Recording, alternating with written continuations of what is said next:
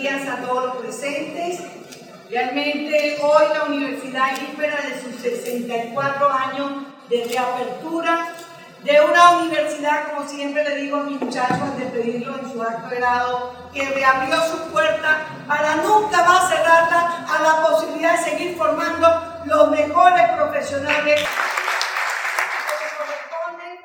Agradecer es el verbo que debo conjugar para todos los que hoy acompañan a estas dos instituciones, para todos los que hoy nos reafirmamos en el compromiso desde y para la universidad, institución pública según define la ley de universidades, al servicio del país. Y hoy estamos aquí ratificando ese compromiso y gracias señor gobernador, porque de eso se trata.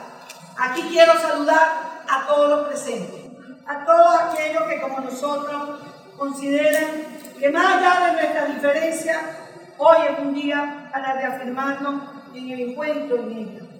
Señor ciudadano Monseñor, arzobispo de esta ciudad, amigo personal de toda la vida, con el señor Reinaldo del Prete, para bendecir este acuerdo que, repito, llegó para quedarse. Señor gobernador, hoy la universidad ratifica cómo es fácil entender que unidos vamos a lograr mucho más.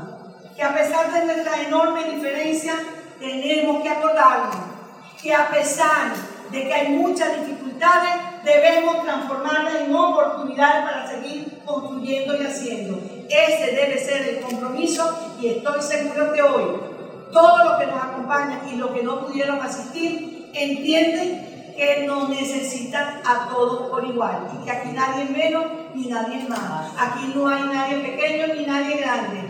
Todos igualmente necesarios para recuperar nuestra amada universidad, para reafirmarnos al servicio como siempre digo, gobernador, que el mayor patrimonio que tiene esta universidad, porque hemos perdido muchísimo. Tenemos muy poco, pero lo que sobre esta universidad está a disposición del Estado Carabobo es su talento y su recurso humano. Y yo lo único que quiero leer en esta frase de Mandela, que les confieso la teníamos preparado para el pasado, para hoy, el día de ayer que se iba a inaugurar el Centro Mandela y eso fue propuesto para el próximo martes. Él expresaba, sí, cuando dejamos que nuestra luz inconscientemente damos permiso a nosotros para que también lo hagan. Fin de la cita. Y yo digo, la Universidad de Carabobo somos luz de una tierra inmortal.